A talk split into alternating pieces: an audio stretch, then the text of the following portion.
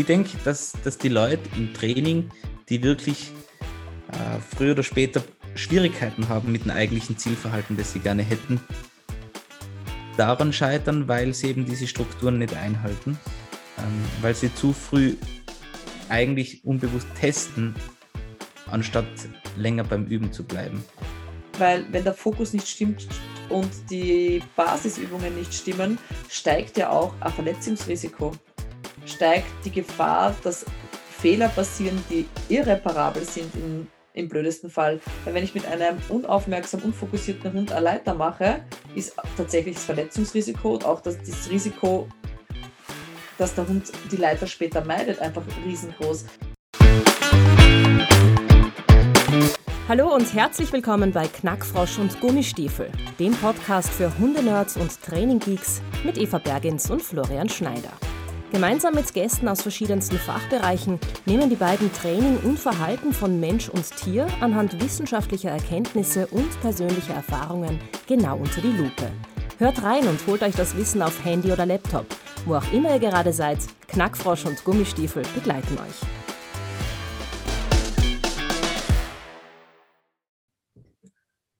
Willkommen zurück bei einer weiteren Folge von Knackfrosch und Gummistiefel heute endlich wieder mal Eva und ich. Jetzt haben wir uns eigentlich schon lange nicht mehr gesehen, aufgrund von meiner verkürzten Absage das letzte Mal. Umso schöner, heute wieder mit dir zu sprechen über ein irrsinnig interessantes Thema, um ein sehr angewandtes Thema und ein Thema eben, worüber wir zwei, glaube ich, irrsinnig viel plaudern können. Eva, wie geht's? Hi Flo, danke, sehr gut. Ich habe gerade eine Runde mit meinen Hunden hinter mir und bin heute draufgekommen, dass der internationale Tag des Rettungshunds ist heute. Heute oder erst am 25.? Ah, ist, stimmt, ist erst der 25. Ja, so, sorry, ich habe es heute schon gepostet. ah, ja, erst, erst in drei Tagen. Ja. habe ich jetzt im Kopf. Heute ja, ist nein, der Geburtstag eh. von meinem Vater. Ah, okay. Ja. Stimmt, dann erst in drei Tagen. Aber spätestens, wenn unsere Folge online ist, war er schon. stimmt, stimmt, so ist es. Ähm, jetzt habe ich ja schon ein bisschen ähm, ähm, vorgewürzt für unser Thema. Spannendes Thema. Ich habe noch gar nicht gesagt, worum es heute geht. Äh, magst du das unseren Hörern verraten? Also, nachdem ja eine Anfrage gekommen ist, ich glaube an dich, Flo, dass das Thema mal interessant wäre, so was denn für den arbeitenden Hund die Basisübungen sind ähm, haben wir uns gedacht, wir werden uns heute mal kurz darüber unterhalten, was denn für uns die Basisübungen unserer Hunde sind, die unsere Hunde können sollten, um ein fehlerfreies Lernen oder einen fehlerfreien Ablauf unserer Trainings zu gewährleisten. Und da wollen wir uns einfach anschauen, ob wir da ähnliche Ideen und Ansätze haben oder ob wir da doch ganz unterschiedlicher Meinung sind. Und zusätzlich ähm, habe ich das Thema noch mit den Transitions, also diesen Übergängen aufgeworfen. Das wird dann unser zweites Thema sein. Genau, also zwei Kapitel, wenn man so will, die wir heute besprechen werden und ein bisschen sezieren äh, über unsere Herangehensweisen, die wir uns angeeignet haben im letzten Jahrzehnt und darüber hinaus. Und so weiter und so fort. So, ich habe ein paar Notizen gemacht. Ich habe, ich hoffe, man hört das Klicken nicht allzu laut auf meinem Laptop. Übrigens an der Stelle, ähm, ich möchte mich zwar nicht entschuldigen, aber es ist doch ärgerlich gewesen, dass bei der letzten Aufnahme Störgeräusche vorgekommen sind, die sich tatsächlich gar nicht so arg angehört haben beim Aufnehmen. Ähm, aber wenn man unserer Statistik vertrauen kann, haben es doch einige bis zum Schluss gehört. Und das freut uns natürlich sehr. Und vielleicht als kleiner, als kleine Entschuldigung jetzt auch ein tolles äh, Gewinnspiel. Wer es noch nicht gesehen hat, ähm, ist jetzt wahrscheinlich schon zu spät dran. wenn diese Folge rauskommt. Aber gut, ähm, solche kommen ja immer. Nein, wieder. ich glaube, bis 5. Mai hast du es ausgeschrieben, oder? Ja, stimmt. Ja, und, und die kommt Folge diese geht raus? Nächst, nächsten Freitag. Okay. Das, ist, das okay. Ist noch, das ist noch in time, in time. Dann haben Sie noch alle Zeit, die sich zeitnah anhören. Noch schöner, großartig. Naja, dann ähm, fangen wir an. Wir haben ja beide gerade junge Hunde. Ähm, mit denen wir ja selber genau diese Themen ähm, sozusagen am eigenen Leibe wieder erfahren äh, und uns Gedanken darüber gemacht haben, was passiert jetzt eigentlich nochmal vor dem Training, wie wollen wir unsere Hunde vor dem Training fördern und vor der Übung sozusagen heißt ja nicht, äh, den Hund aus dem Auto holen und aufwärmen, sondern vor der Übung bedeutet es einmal, Grundübungen zu gestalten, quasi ein Einmaleins oder andere Metapher fällt mir gerade nicht ein. Ähm, Dinge dem Hund beibringen, Strukturen, aber auch Skills und Verhalten, ähm, die einfach obligatorisch sind für jedes weitere Training. Und ohne jetzt selber gleich weiterzureden, die Frage an dich. Wir haben sie in der Vorbesprechung schon ein bisschen durchgegangen. Ähm, was sind deine Grundübungen, die du mit den Hunden durchgehst? Ich glaube, so die allerwichtigste und wo wir auch beide absolut konform gehen, ist diese Ruheübung. Wobei ich da mehrere Optionen für mich habe. Also das ist jetzt angefangen von ähm, das Warten in der Box im Auto, das Warten in einer Box vor Ort, das Warten auf einer Decke, auf, also ich nutze diese Hunde-Campingbetten ganz gern, also mhm. bis auf einige wenige Ausnahmen lieben die Hunde die auch. Und wenn das eben alles nicht verfügbar ist, äh, ein Platz, ein Sitz, ein Warten in einer Position oder auch einmal angehängt äh, an einem Baum an der, an der Leine, hört sich jetzt zwar wild an, aber gerade im Rettungshundebereich, wenn man ein bisschen einen Anmarsch zu einem Trainingsgebiet hat, kann das einfach eine gute Möglichkeit sein, den Hund zu verwahren, zu pausieren und da sollte der Hund eben, oder Lawinentraining, wo man einfach im freien Gelände unterwegs ist und keine Parkmöglichkeit vor Ort hat, weil man eventuell mit den Schneeschuhen oder Skien vor Ort ist, äh, mhm. äh, dieses Warten und Parken des Hundes, bis er denn an der Reihe ist oder bis das Trainingsszenario bestmöglich gestaltet und aufgebaut ist. Ja, ich war jetzt nämlich kurz verwirrt beim, beim Zuhören wegen dem Transport, den du angesprochen hast. Ah, Aber okay. den werde ich jetzt auch ganz zuletzt bei meinen Übungen äh, erwähnen. Okay. Dann willst du gleich was dazu sagen? Ja, ich, ich würde sagen, wir gleichen das einfach ab. Passt. Ähm, weil ich mein, ähm, meine Ruheposition sozusagen gar nicht so weit gliedere, ähm, gar nicht so weit gestalte, sondern für mich ist es sozusagen wichtig, dass dieser Hund eigentlich, egal welchen Alters, und ich mache es ja mit der ISIS gerade selbst durch, ähm, zumindest eine Position kennt, die sie auf ein Signal hin ausführen kann, äh, in der sie abwartet. Das ist jetzt zum Beispiel bei der ISIS einfach ein einfaches äh, Sitz oder ich sage jetzt dazu Setzen, ähm, das sie jetzt gerade lernt, immer länger auszuführen, bis es weitergeht. Tatsächlich ähm, ist es bei so einem jungen Welpen natürlich jetzt äh, ähm, ein bisschen Entwicklung, bis die auch ein bisschen die Hummeln aus dem Hintern verloren hat, bis die auch äh, die, die Aufmerksamkeitsmöglichkeit ähm, hat, länger aufmerksam zu bleiben und das Verhalten länger durchzuführen. Ich habe das übrigens jetzt gerade witzigerweise und darin fühle ich mich ein bisschen bestärkt in dem, äh, was wir machen. Ich habe jetzt selber eine neue Trainerausbildung wieder begonnen ähm, beim Scandinavian Working Dog Institute. Wer hätte es gedacht? Aha. Ähm, den Master Trainer Course. Und ähm, habe jetzt einen Teil davon begonnen mit der ISIS zu machen und einen anderen Teil mit dem Cool. Haben wir wieder unterschiedliche Module, die wir abarbeiten können. Und die ISIS lernt eben gerade das Sitz. Äh, und das ist ja echt witzig, weil ich sage den meisten oder ich habe bisher den meisten Leuten immer gesagt, für Sitz, diese Grundübung mache ich mir gar nicht extra einen Plan. Und jetzt mache ich es aber gerade nach Plan. Und es funktioniert einfach einmal wieder irrsinnig gut. Also es sei unterstrichen, oder noch einmal wert zu erwähnen, wie wichtig die Pläne sind. Und um auf unser Thema zurückzukommen, ähm, es ist eigentlich nur Sitz, dass der Hund jetzt einmal lernt auszuführen. Dass der Hund in der Box bleibt, ja, klar, das ist auch dabei, aber das ist eigentlich etwas, was der Hund eh, wo eh nicht auskommt und beim anderen wirklicher Verhalten ausführen muss. So, und so habe ich das für, für mich unterschieden. Ähm, nutzt, nutzt du Decken, Matten, Betten etc. auch jetzt für das Warten? Aktuell nicht. Ne? Okay. Also ich finde das gerade äh, auch beim Arbeiten mit mehreren Hunden, also wenn ich jetzt mit meinen auf dem Platz bin, dann stelle ich mir einfach, je nachdem wie viele Hunde ich tatsächlich mit habe, äh, die Campingbetten auf und die Hunde warten am Bett und ich rufe immer einen nach, der, nach dem anderen ab. Ähm, ich habe die Erfahrung gemacht, es fällt ihnen auf den Betten halt eine Spur leichter das Warten als auf einer Decke beispielsweise oder nur in einer Position, ja. weil das irgendwie so eine natürliche Begrenzung ist, mit dem nicht nur aufstehen, sondern auch runtersteigen zu müssen. Mhm. Das heißt, sie lernen dieses Abwarten von meinem Gefühl her einfach eine Spur schneller als äh, in einer wartenden Position. Ich mache natürlich Mit dieser auch Schwelle sozusagen. Genau, genau. Mhm. Ich mache natürlich auch eben im Sitzen warten und einen Hund nach dem anderen abrufen, wieder irgendwo positionieren. Ähm, funktioniert mit Vieren ganz gut, mit dem Oldie nicht mehr, weil der hört mich weder noch, ja. kann er noch warten und hält das Sitz auch nicht mehr so lange aus. Also das ist recht lustig, der läuft dann zwischen den Hunden irgendwie herum und die anderen so, was, der ist doch gar nicht dran. ja, also ich, ich finde es auch spannend, diese Position eben gerade, wenn man mehrere Hunde hat, nicht nur mit einem Hund allein zu trainieren, dieses Abwarten können, sondern auch mit allen Hunden gleichzeitig natürlich sukzessive aufgebaut und dann einen zum Arbeiten rufen und dann wieder in die Ruhe schicken und den nächsten zum Arbeiten rufen. Okay.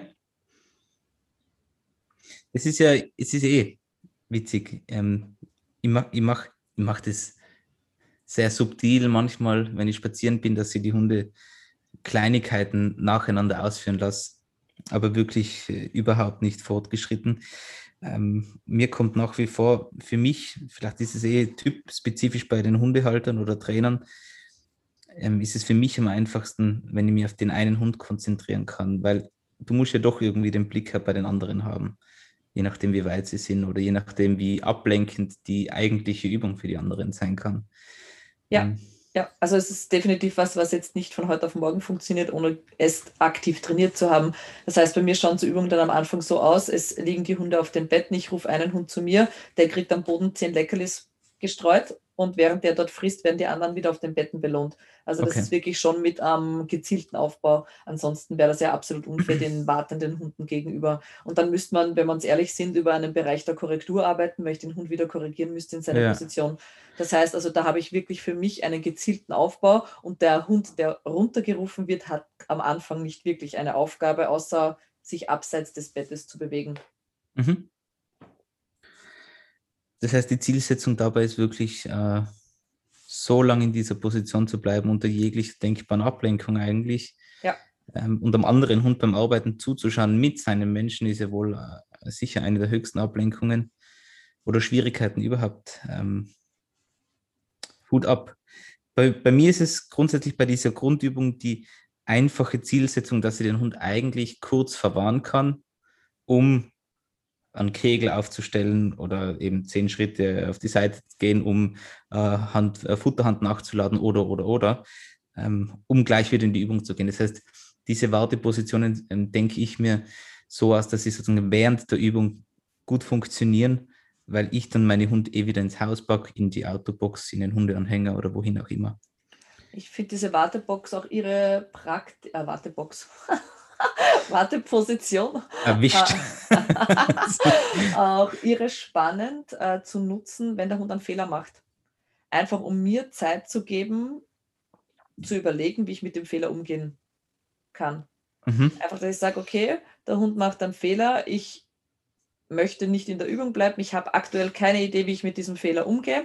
Und bevor ich Verhalten mitverstärke, dass ich, aber mitverstärken tue ich es, weil natürlich die Warteposition äh, eine gewisse Wertigkeit auch für den Hund hat und nicht nur eben eine Warteposition ist, weil die auch verstärkt wurde. Aber das ist einfach für mich noch einmal so eine Möglichkeit durchzuatmen, mit dem nächsten Schritt zu überlegen, mein Setup zu verändern und dann die Wiederholung neu zu starten. Mhm, mh. Nutzt du die irgendwie so als Pause dann auch, wenn Fehler passieren, die Warteposition? Ja, also klar, wenn, wenn gerade was ganz grob schief läuft oder ich wirklich Bedenkzeit brauche, dann mache ich sowieso einen Break und, und packe den Hund einmal weg. Aber weg oder in die Warteposition? Naja, in die Warteposition, also in diese Ruheposition nicht. Ja, okay, aber ich, also ich mache das schon. Also eben insbesondere nicht, nicht, wenn ich mit diesen Sitzübungen arbeite, aber vor allem, wenn ich mit der Matte arbeite oder mit dem Bett arbeite. Später den Hund, bei dem ich davon ausgehe, dass er die klipp und klar hält, mache ich das schon. Ja, okay. schicke ich die Hunde ins Legen. Aber im Grundaufbau oder, ja, diesen, ja, ja, oder für diese okay. Grundübung, also den Welpen jetzt zum Beispiel natürlich nicht. Ja, das also absolut, also da gehen wir konform. Ja. Ja. ja. Also es ist natürlich alles auch ein bisschen altersabhängig. Ich bin jetzt gerade so äh, in meiner Erklärung drinnen beim, beim Welpen, bei dem Hund, der gerade lernt, ins Lernen reinzukommen. Und eigentlich, Eva, haben wir mit unseren Grundübungen eh schon fast ein bisschen vorausgegriffen, weil, ähm, das sage ich jetzt einfach so raus, weil, ähm, und deswegen glaube ich, ist dieses Thema heute zustande gekommen, viele Leute einfach drauf losarbeiten und darauf vergessen, ein bisschen eine vernünftige Lernstruktur zu schaffen von wegen Start-End-Ritualen, über die wir uns ja schon unterhalten haben, von wegen ähm, einem funktionierenden Verstärker- und Strafsystem, also positive Belohnung, negative Strafe und alles dazwischen, was man unbewusst, ungewollt, versehentlich macht. Ähm, das, denke ich, ist nochmal vernünftig dazu zu erwähnen. Und auch alles, was mit den Motivatoren zu tun hat, also Ressourcenverwaltung, dass man natürlich auch äh, Futtermotivation, äh, Spiel, äh, Spielmotivation etc. machen muss, um überhaupt einmal zu diesen Grundübungen zu finden. Ja. Weil ohne, ohne dem geht es natürlich auch nicht. Und ich denke, das vergessen zwar im professionelleren Bereich weniger die Leute, weil, weil die Leute meistens einen Hund haben, der das eh schon von selber mitbringt, ähm, eine gewisse Grundmotivation, aber trotzdem, was da noch immer, kommt mir vor, die meisten vergessen, ist ein vernünftiger Aufbau der Start- und Endrituale sowie der Belohnungsstrukturen. Ja, ja, gehe ich voll konform mit dir. Ähm, die, wollen wir zur nächsten Übung gehen? Gern. Ja. Äh, die zweitwichtigste oder gleich wichtigste Übung, Basisübung für mich, ist das Anbieten von Fokus. Also was mhm. meine ich damit? Ich möchte einen Hund, der mich aktiv auffordert und mir aktiv sagt, er ist fertig akklimatisiert, er ist ready to work. Mhm. Ähm, und da ist für mich, das ist eine Welpenübung, wo du eh, wir haben es vorher im Vorgespräch kurz angesprochen, dass wir einen Teil der täglichen Ration unserer Junghunde oder Welpen äh, im Training verfüttern. Und da sind ganz simple Sachen mit, ich lege ein Stück Keks auf den Boden, ich stelle mich hinter den Hund und warte, bis der Hund es schafft, wieder mir Aufmerksamkeit zuzuwenden, ohne dass ich aktiv etwas tue dazu, sondern mhm. dass der Hund aktiv mich auffordert, mit ihm zu interagieren. Ja. Und wir haben das in einem Welpenkurs, das war mit, ich war mit dem Leroy bei einer Trainerkollegin im Welpenkurs und äh, die Aufgabe war, steig auf die Leine und warte, bis sich dein Hund dir zuwendet. Okay. Und die Stoppuhr lief und was schätzt du im Schnitt, wie lange der Welpenbesitzer, also wir waren, glaube ich, fünf oder sechs Leute, wie lange die gewartet haben, bevor sie aktiv die Aufmerksamkeit eingefordert haben? Was waren das für Welpenbesitzer? Waren das alles quer durch die Bank, also vom Sporthundeführer bis hin zum ähm, 0815 Familienhundebesitzer. Wenn ihr jetzt eigentlich tippen müsst, dann würde ich sagen 10 Sekunden ja, ja. Also es waren sieben Sekunden im Schnitt. Okay. Und das war für mich schon erschreckend, wie schnell wir um die Aufmerksamkeit unserer Hunde buhlen. Ja. Und, Ungeduld. Wir ja, sind einfach ungeduldig. Ja, und äh, wie schnell unsere Hunde aber lernen, ins Außen zu gehen, weil nur wenn sie im Außen gehen, bekommen sie unsere Aufmerksamkeit. Mhm. Und ich finde das, seit ich mich mit dem Thema Fokus so wirklich, also auch eigentlich seit dem Leroy ganz intensiv, also die letzten drei bis dreieinhalb Jahre äh, beschäftigt, ist das für mich so spannend, dann andere Hund, anderen Hundebesitzern zuzusehen und so zu merken, welche Geräusche, Gestiken, Bewegungen passieren, um eben den Hund an sich zu binden. Mhm. Aber eben nicht, wenn er aufmerksam ist, sondern ja. wenn er im Außen ist.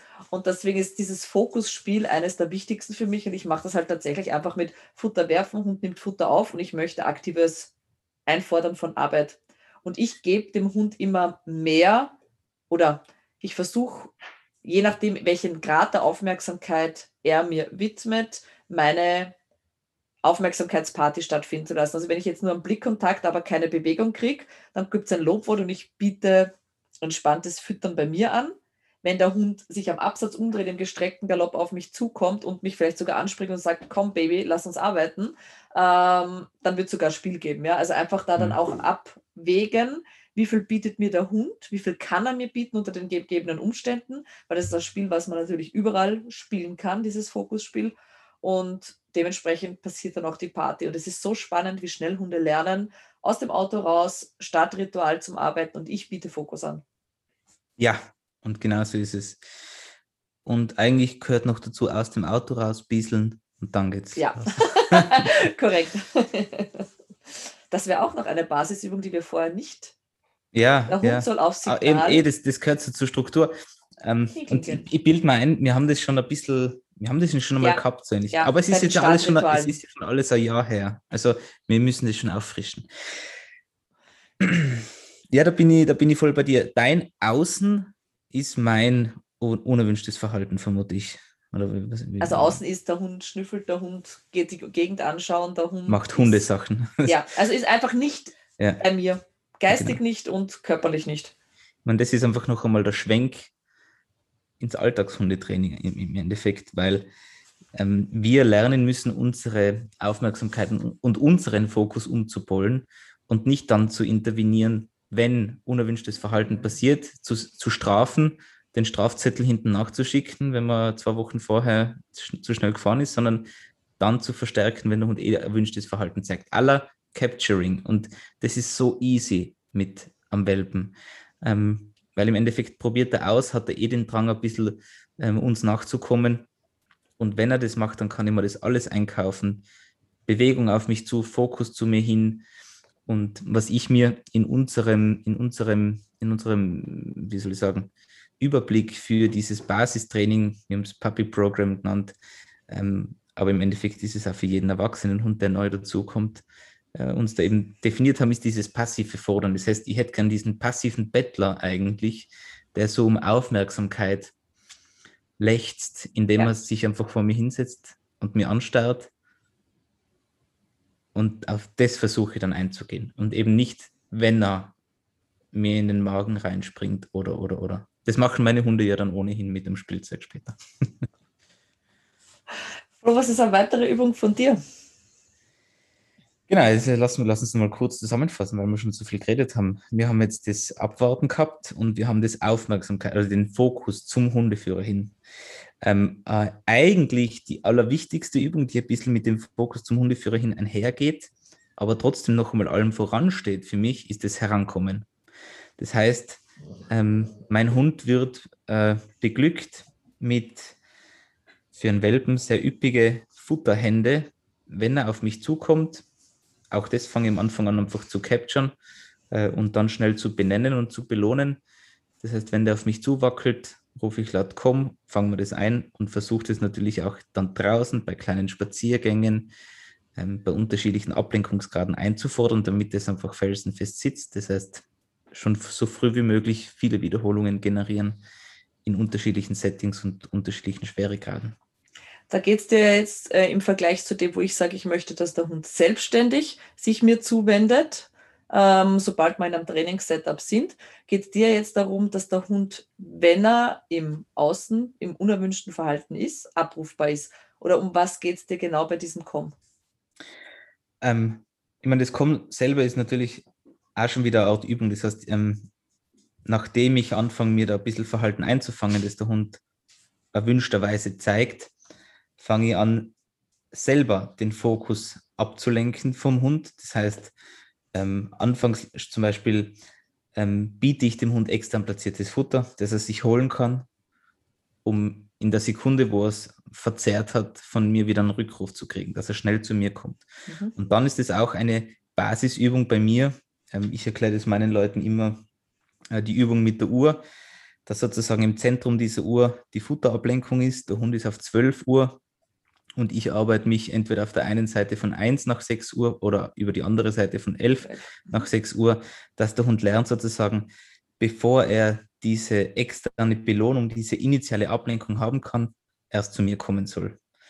Und das ist Ähm, eigentlich nicht aus dem unerwünschten Verhalten rausholen, sondern das ist eher um das unerwünschte Verhalten herumzukommen, um es unter Umständen hinterher wahrnehmen zu können, was den Hund da gerade abklingt hat. Übrigens, Flo, das, das ist der Schwenk zu dem, was wir vorher kurz angesprochen hatten im Vorgespräch, Impulskontrolle versus Stimuluskontrolle. Mhm. Da würdest du für mich im Bereich Stimuluskontrolle arbeiten, Genau, ja. weil du natürlich vorher Verhalten aufbaust, bevor du die Schwierigkeit steigerst. Ja. Und immer im Be- Beisein des Triggers bist. Also ich gehe da teilweise sogar noch so einen Schritt weiter, dass ich ähm, die Futterschüssel entweder anfangs geschlossen habe oder leer habe und sie erst befülle, wenn ich den Hund hinschicke oder zum Beispiel erhöht aufstelle, dass der Fehler am Anfang gar nicht passieren kann.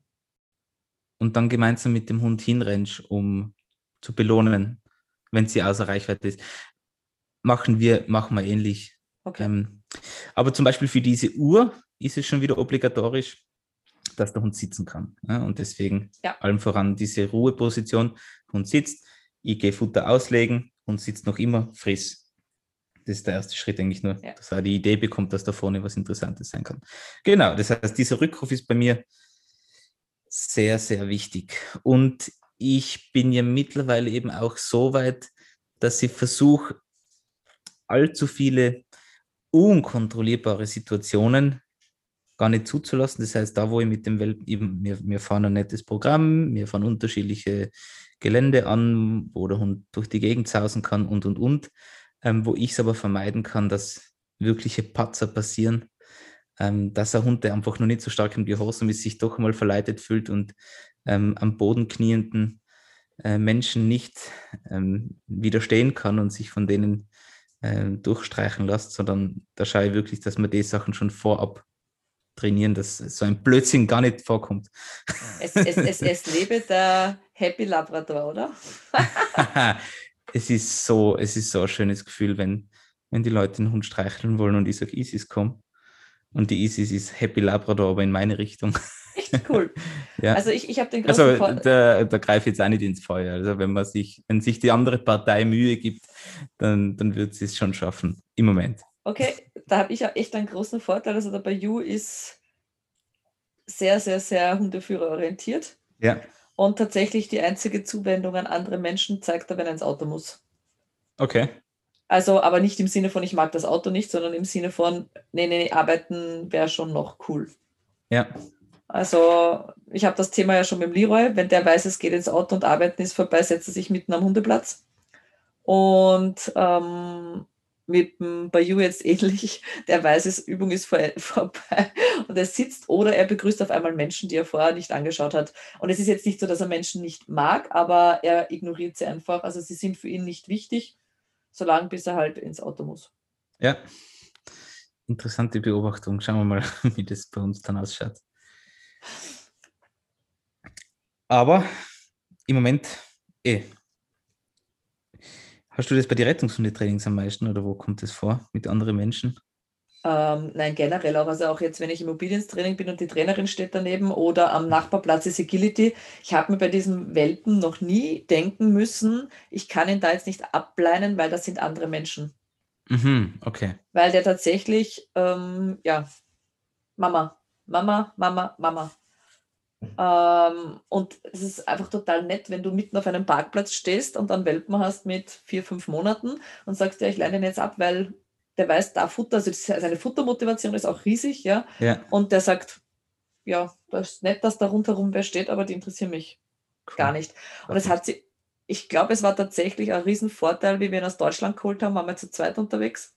Und die Sabine ist gefahren und erst bei mir auf der Schoß gelegen. Es mhm. war tatsächlich bei der ersten Pinkelpause für ihn so, dass er mit mir noch pinkeln ging und dann habe ich gesagt, okay, ich gehe noch kurz aufs Klo, die Sabine soll noch einmal gehen mit ihm, vielleicht macht das seinen Haufall auch noch und dass er mit der Sabine nicht mehr mitgegangen ist. Okay. Und ich hatte wirklich das Thema mit ihm, dass sechs Wochen lang keiner in meiner Familie mit ihm rausgehen konnte. Ja, hör auf, okay. Ja, also jetzt geht's, ähm, aber die ersten sechs Wochen keine Chance. Also da musste ich wirklich über Stunden nicht anwesend sein, sozusagen. Ja. Oder ja, Viertelstunde, halbe Stunde mal nicht anwesend sein, dass das für ihn eine Möglichkeit war, überhaupt mit dem anderen mitzugehen. Also es war ja. absolutes No-Go. Einerseits positiv, andererseits natürlich, wenn irgendwas ist, schwierig. Ne? Klar, klar. Aber eigentlich kann man die Sachen auch wieder gut als Basisübung mit reinnehmen. Ihr habt das, ihr habt das zum Beispiel gerade beim Cool ganz viel gehabt, damals noch äh, in Tirol vor einem Jahr. Ähm, wo der Welpe war, habe ich den regelmäßig einfach an von meinen Rettungshunde, von den Helfern gesagt, gut, da nimm, die Übung ist vorbei, nimm den Hund und pack ihn in mein Auto. Zum einen, weil ich Zeit sparen wollte, weil ich dann gleich den nächsten 100 machen können als Trainer. Zum anderen war es für den Hund eine super Übung, weil der einfach dann mit dem Peter mitgegangen ist, mit der Laura mitgegangen ist, mit dem Guido mitgegangen ist und so, mit seinen Onkels und Tanten, ähm, das eigentlich gut funktioniert hat. Nein, hättest bei Bayou gar keine Chance. Hm, witziger. Ja, also es war wirklich so. Ich meine, das war so ein bisschen wahrscheinlich für den Hund dann voll im Zusammenhang, weil in seiner Übung ist er ja auch mit den Figuranten mitkommen. Ja, ja. Und dann sind sie halt mit ihm zum Auto gegangen. Also das war für den, glaube ich, ähm, kein, das war ja eine andere Situation. Ja, aber wie gesagt, kein Vorteil ohne Nachteil. So ist es. So ist es. Passt. Dann hätte ich noch eine Übung basistechnisch, die mir wichtig ist. Und da sind wir eh wieder in dem Bereich, den ich vorher kurz angesprochen habe, mit Impuls- und Stimuluskontroll. Also ich möchte eben, wenn ich meinen Hund die Futterhand präsentiere, dass der Hund weder Zähne noch Pfoten nutzt, um an, meine Fut an das Futter in meiner Hand zu kommen. Und ich baue das eben nicht auf mit, ähm, ich halte dem Hund die Futterhand oder die Faust hin und der Hund fängt zu nagen, zu beißen, zu pfoteln an und ich warte so lange, bis der Hund sich rückorientiert und belohne ihn dann.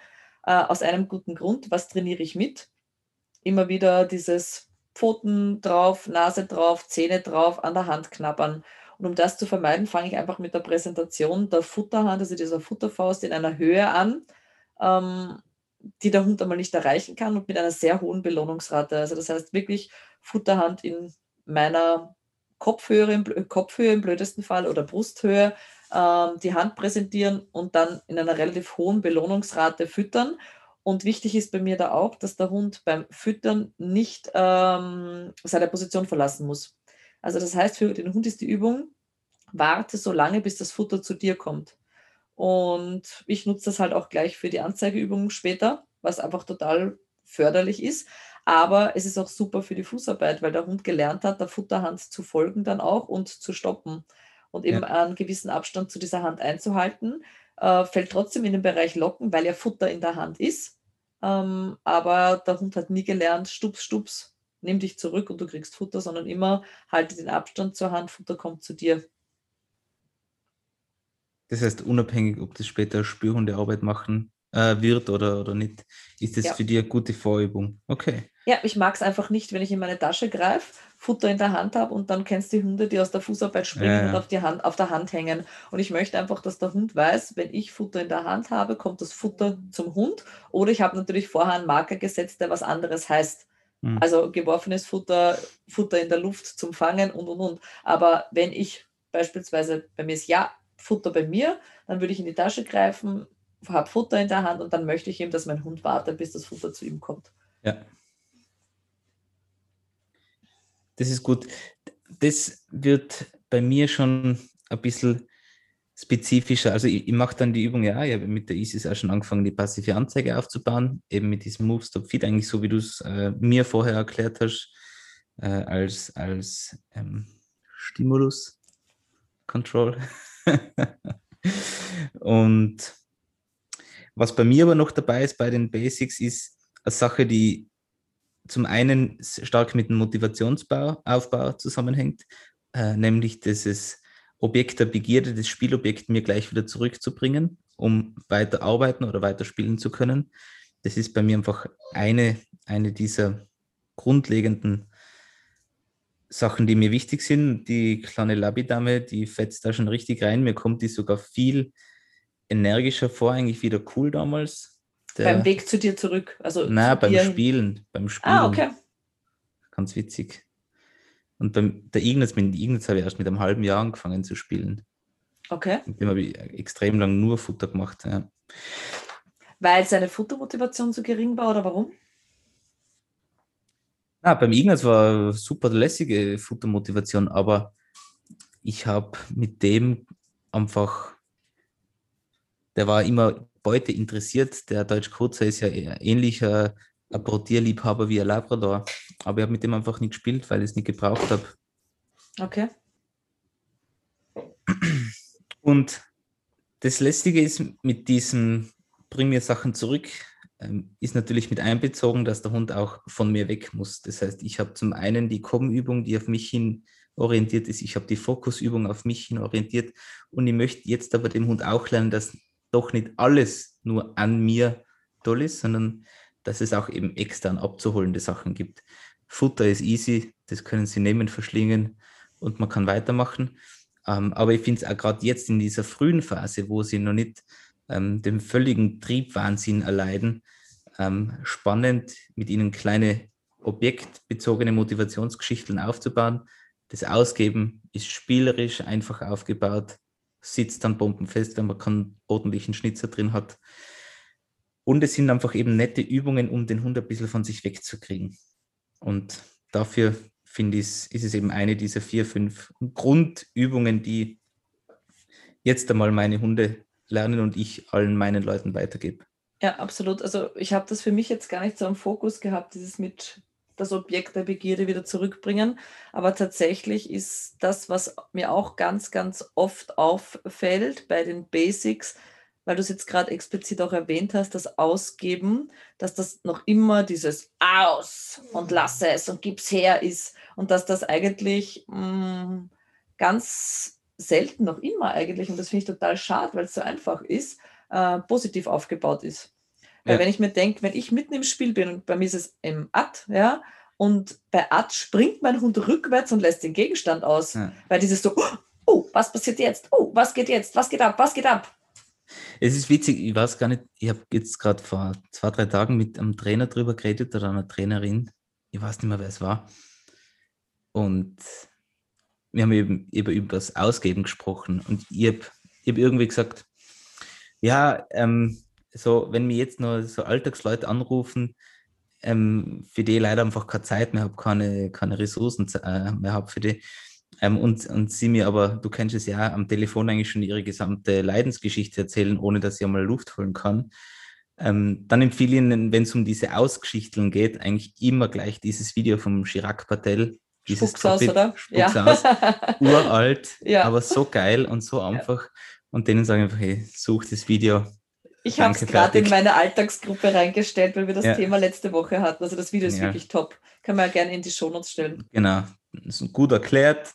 Ähm, man, das ist ja schon in die Jahre gekommen jetzt, ein bisschen eine bescheidene Videoqualität, aber es ist alles drauf, was man braucht.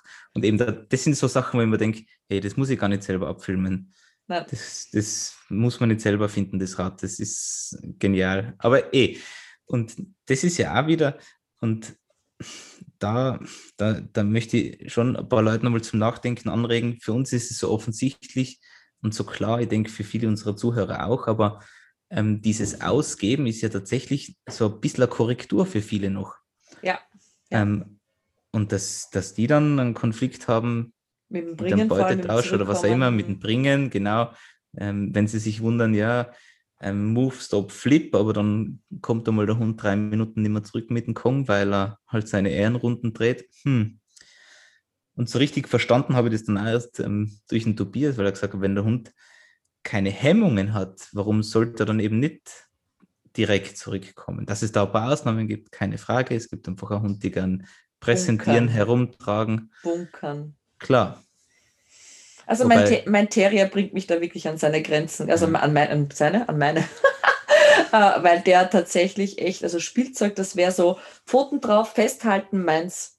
Ja. Also, und der natürlich auch von der Spielmotivation, also ist ein Hund, der mich vom der Art der Belohnung auch an meine Grenzen bringt, weil der spielt zweimal in der gleichen Übung perfekt mit dem Spielzeug, nimmt das in dieser Übung an. Beim dritten Mal sagt er, und äh, kannst du das Futter vielleicht jetzt auspacken? Oder hm. du hast das Futter mit, was er die letzten dreimal echt mega geil fand in dieser Übung. Beim vierten Mal sagt er, du, ähm, danke, nein. Ähm, und das, das macht es für mich gerade sehr spannend. Also ja, es funktioniert. Also der Johanni, das, der macht das echt cool mit diesem Aus, wirklich dieses ja. Zurückspringen und in der Erwartungshaltung gehen. Die Siva auch, also ja. Und beim, bei You konnte ich leider jetzt nicht, weil der nicht spielen durfte. ja, ja. Darf. Aber das kommt noch, das ist. Ja, absolut wir machen gerade Halteübungen. Das darf er. Positionen ja. halten, Ruheübungen. Sehr gut. Flo, okay. noch eine Übung, die bei dir zu den Basics gehört und dann eine Überleitung zu meinen genau. Transitions wird. Die, die Transition zu den Transitions ist und meine Transition ist. und zwar der Transport, ja. Das heißt, wenn ich, wenn ich nicht den Luxus habe und wenn ich nicht immer so faul sein kann, wie es kann wäre, ähm, dann muss sie eine Möglichkeit haben, um den Hund halbwegs adäquat von A nach B zu bringen, ohne dass der am Weg dorthin irgendeinen Blödsinn frisst, ähm, abhaut, ähm, sich verleiten lässt von anderen Menschen, Tieren, was auch immer. Später werden diese Sachen sein, zum Beispiel mein Handtransport oder einfach ein Alltagsfuß. jetzt am Anfang tatsächlich mit den Welpen ist es ein von A nach B tragen zum Teil. Mhm. Oder einfach, ein, ich sag's nicht gerne, aber es ist so, so treffend, na, Klick für Blick Sache. Ah, okay. Weil es ist so einfach und es funktioniert so gut und ich habe wieder einen Fokus bei mir. Ähm, und abseits davon kann ich das Klick für Blick Geschichte dann super auch in, in, eine, in eine Alltagsfuß reinschapen. Das einfach vielleicht noch nichts ausschaut, aber einen vollen Zweck erfüllt. Absolut, absolut. Und wir wollten es zwar nicht direkt erwähnen, aber das ist dann auch die Sache übrigens, ähm, wo ich meinem Hund ein bisschen Leinenführigkeit beibringe, weil du, du ich den Luxus habe. Hund Leinenführigkeit bei? Nein, habe ich noch nie, aber ich versuche es jetzt. Keiner meiner Hunde kann an der Leine gehen, aber ich versuche es jetzt mit, mit dem vierten Hund. Ähm, weil, ihm, weil ihm einfach den Luxus rausnehme, eigentlich den Hund immer nur da auszupacken, wo ich keine Leine brauche. Das funktioniert erstaunlich gut und vielleicht nicht immer rechtens, aber doch. ähm, aber wenn ich es dann mache, dann kann ich ähm, die Leinen-Session so gestalten, dass da wirklich nie ein Zug drauf ist oder einfach nie unerwünschtes Verhalten passiert, eben weil man die Sache so vernünftig plant, damit man einen Erfolg gewährleisten kann. Genau, also dieser Transport ist für mich einfach da grundsätzlich auch noch dabei. Und das Lässige ist ja, ähm, und da muss ich mir selber auch wieder ein bisschen an der Nase nehmen, diese Grundübungen hören nicht auf, die sind ins Unermessbare zu erweitern. Ähm, ich meine, ein Transport sowieso.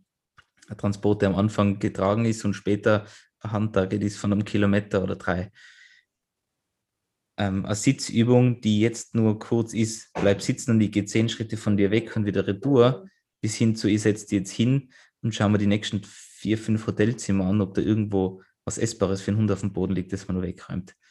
Ähm, das heißt, das sind Sachen, die, man, die wir so als Grundübungen abstempeln, aber in Wahrheit ist es halt das Fundament von allem weiteren, was der Arbeitshund, egal ob Sport oder Dienst, später machen wird, auf der Sache basiert. Denn wenn man die Sachen nicht macht, haben wir eben später so viele Konflikte im Training, weil wir gar nicht erst zum Training kommen, weil wir ständig den Hund korrigieren, weil er nicht sitzen kann, weil er nicht an der Leine gehen kann, weil er nichts apportiert, vor allem nicht sein Spielzeug und so weiter und so fort. Das heißt, auf der Geschichte hängt sich jegliche Problematik später auf. Oder zumindest ja. sehr viel. Und wenn ich das so ein bisschen ähm, nicht kaschieren, sondern wenn ich das von Anfang vernünftig ausarbeiten kann, dann kann ich mich später wirklich auf die eigentlichen Übungen, auf die Spezifizierung konzentrieren, ob das jetzt der Spürhund, Rettungshund, Schutzhund oder was er immer wird.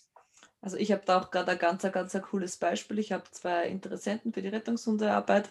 Das eine mal mit einem Labi-Welpen, der ist jetzt zehn Wochen alt.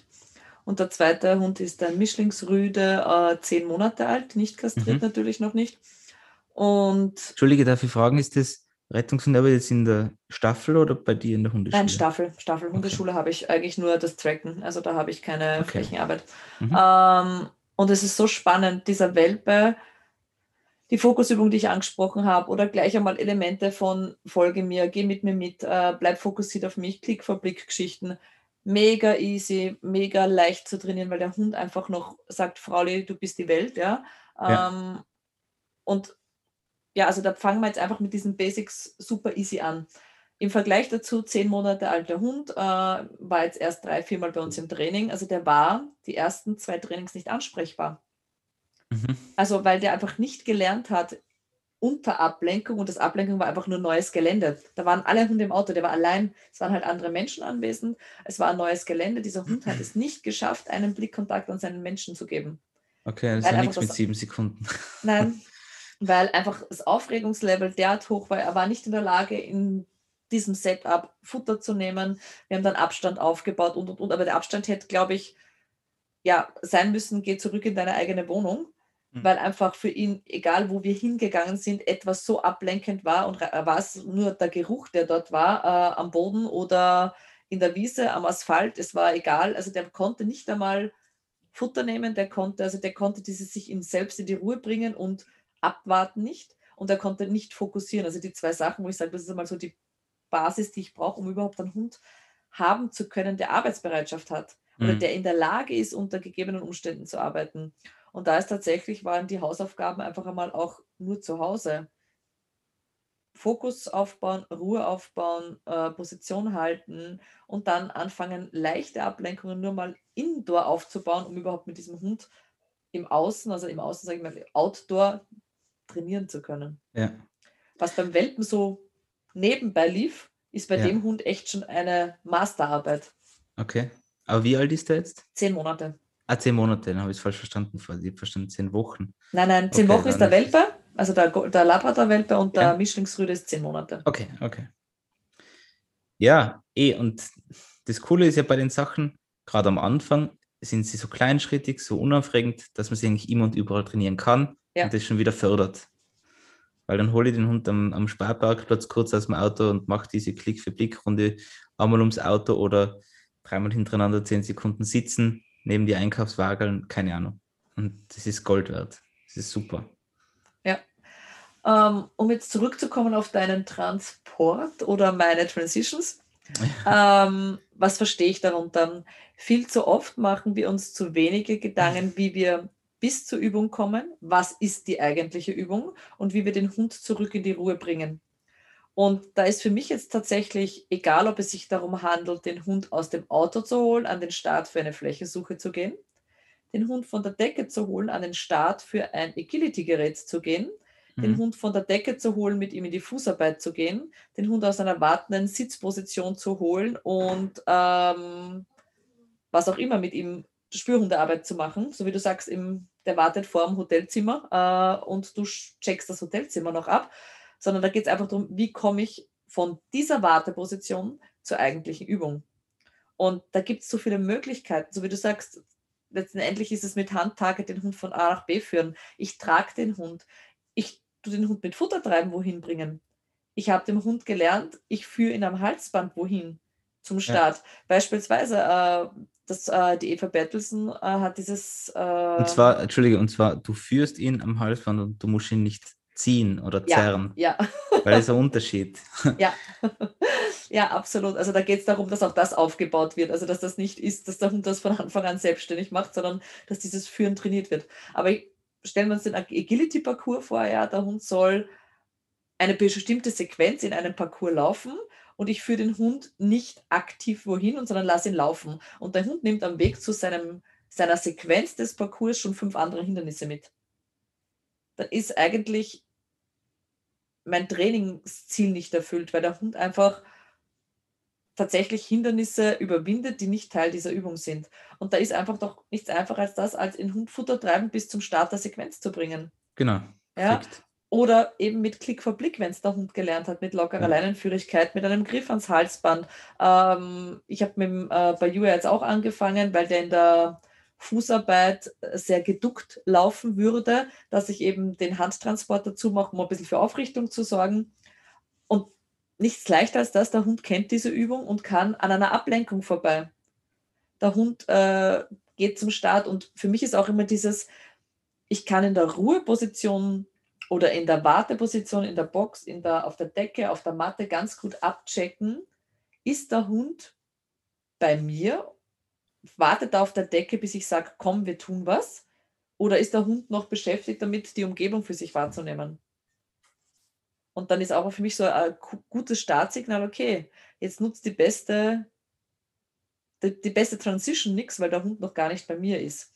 Mhm. Und oft lassen wir unsere Hunde halt dann in der Übung, ich sage jetzt nicht übersterben, äh, weil wir selber nicht wissen, wo wir anfangen und aufhören. Und dieses Ruhe, Transition, Arbeit, Transition, Ruhe bietet auch uns ganz viel Struktur und gibt uns die Möglichkeit, zwischen den Übungen zu diskutieren mit dem Trainer, mit den Trainingskollegen, mir Gedanken über die nächsten Wiederholungen zu machen und, und, und. Und je sauberer ich das arbeite, desto klarer wird es für den Hund, wann Arbeiten ist und wann Ruhe ist. Ja. Und in Wahrheit muss man sich einfach einmal diese kurze Denkarbeit antun und sich wirklich hinschreiben, okay, was möchte ich heute machen? Wo ist der Hund? Wie kriege ich ihn dorthin? Welche Möglichkeiten hätten wir? Wenn man sich die Sachen in unterschiedlichen, in den unterschiedlichen ähm, Sparten, die man halt so macht, sich durchdenkt und sich da halt fixe Strukturen schafft, Rituale oder wie auch immer man das nennen möchte, hat man super Arbeit geleistet, um dann wirklich eben ähm, sich auf das Eigentliche konzentrieren zu können. Und nicht irgendwas zu schustern. Ja, ich habe da drei Beispiele, davon zwei aus der Rettungshundearbeit, eines aus der Unterordnung oder aus dem Obedience. Das erste ist, ähm, wie gehe ich vom Auto oder von dem Pinkeln zum Start einer Suche? Und wenn ich da einen Hund habe, der sich über seine Motivation ins Jenseits befördert und zu hoch erregt ist, ähm, wäre das ja kontraproduktiv, mich von diesem Hund zum Start ziehen zu lassen. Aber es gibt Hunde, bei denen ich die Motivation zu arbeiten an diesem Zug erkenne. Ich habe zum Beispiel beim Johanni, der darf mich aktiv zum Start ziehen, weil ich dann einfach weiß, hey, der ist voll aufgeschaltet, der will arbeiten. Ähm, aber das ist auch der Hund, zu dem ich am Start sage, sitz. Der sitzt mhm. und in voller Anspannung wartet und nicht der dann noch immer in der Leine hängt, wild bellt und sagt, ich will, ich will, ich will, ich will, mhm. ich will und nicht mehr aufnahmebereit ist, um ihn gezielt lenken zu lassen, um ihn gezielt zu starten, in Ruhe die Kenndecke anzuziehen und, und, und. Also mhm. da ist für mich einfach so dieses Beispiel, wie komme ich da an diesen Start, um am Start noch einen aufnahmebereiten Hund zu haben. Äh, das wäre ein Beispiel. Oder zweites Beispiel, was, ich, was mich immer irre ärgert, ja, ähm, ist Gerätearbeit. Was möchte ich trainieren? Mhm. Das Fußgehen um das Gerät, am Gerät vorbei, zum Gerät oder das Gerät selber. Ja. Und ich finde es total schade, wenn die Motivation des, des Hundes auf das Gerät so immens groß ist, dass der Hund fünfmal korrigiert wird mit lass das Fuß, bleib da, komm her, äh, beim Angehen an das Gerät, wenn eigentlich nur das Gerät das Kriterium ist für diesen Durchgang. Voll. Und warum kann ich dann zum Gottes Willen nicht den Hund mit Futter an dieses Gerät heranführen? Ja. Für das Sitzenbleiben, das ruhige Warten dort belohnen und dann ja. das Gerät abarbeiten, den Hund vom Gerät runterheben oder runterspringen lassen, je nachdem, welches Gerät wir gerade abarbeiten, und den Hund danach wieder in die Fußposition füttern und zum nächsten Gerät bringen oder noch einmal an den Start. Genau. Und im Gegensatz dazu gezielt an der Fußarbeit im Beisein der Geräte trainieren, wo dann für mich die eine Disziplin ist, am Gerät vorbeizugehen, am Weg zum anderen oder an das Gerät herantreten. Aber das ist eine eigene Übung. Das ist eine eigene Übung. Und im Großen und Ganzen machen da beispielsweise ähm, solche neutralen Transporte wieder so viel Sinn, ob das eine Mitte ist oder eben ja. das Handtarget oder, oder, weil da reden wir jetzt über den Sport zum Beispiel. Aber es ist völlig egal. Ähm, die Sachen machen da einfach Sinn, weil wie du sagst, ähm, man macht dann halt alles zusammen und hat nicht wirklich fixe Zielkriterien für die Übung im Lernaufbau. Dass ich das später mal natürlich alles kombiniert abspulen möchte, ist sonnenklar. Äh, aber nicht im Lernaufbau. Und ich habe da jetzt auch im Kopf einige Trainings, wo, wo ich den Leuten echt versucht habe, gut zuzureden. Hey, warum, warum jetzt schon wieder Grundstellung, Korrektur für die Grundstellung? Hund rückt zu weit vor, ist zu weit hinten. Die Leute wirken dann ein bisschen überambitioniert, wollen sich bestmöglich präsentieren und scheitern eben eigentlich bei der Grundübung, die mit dem eigentlichen Trainingsziel noch gar nichts zu tun hat. Und geht halt auf Lasten des Hundes, auf die Motivation, Frust, summst, laut, nicht mehr aufnahmefähig, scheiß Training. Ja, ja, und die dritte, der dritte Teil ist für mich auch, ähm, ich möchte einen Hund, der, wenn ich ihn in die Grundstellung hole, dort aufmerksam auf mich ist. Also Grundstellung ist für mich keine Position mehr, in der der Hund schauen darf. Mhm. Ähm, und viel zu oft passiert, die Leute füttern den Hund in Grundstellung nach oben. Und das nächste, was der Hund macht, ist wegschauen, herumschauen, checken und dann kommt noch einmal ein Fuß. Ja. Oder ein Close oder was auch immer. Und ich habe automatisch dieses Wegpendeln in der Grundstellung. Und ich möchte ja, sobald ich Fuß gesagt habe und auch wenn ich dazwischen Futter gebe, ja, entweder das Futter aus der Position herausgeben, ja. dann kann der Hund keinen Fehler mehr machen. Oder bewusst den Blick wegfüttern, wo ich sage, das nächste, was der Hund anbieten kann, ist wieder Aufmerksamkeit zu schenken. Ja. Und das gehört für mich auch so ein bisschen in diese Transitions dazu, und in die äh, Geschichte, mh, hm, was erwarte ich mir von der Übung, was erwarte ich mir vom Fokus. Und da wäre für mich, okay, wenn ich etwas diskutieren möchte, wenn ich nicht weiß, was mein nächster Schritt ist, dann setze ich den Hund in meine Warteposition, lege ihn in die Warteposition, bringe ihn auf die Matte, überlege mir meinen nächsten Schritt, hole ihn von dort wieder ab und bin voll fokussiert und konzentriert auf den nächsten Schritt der Übung.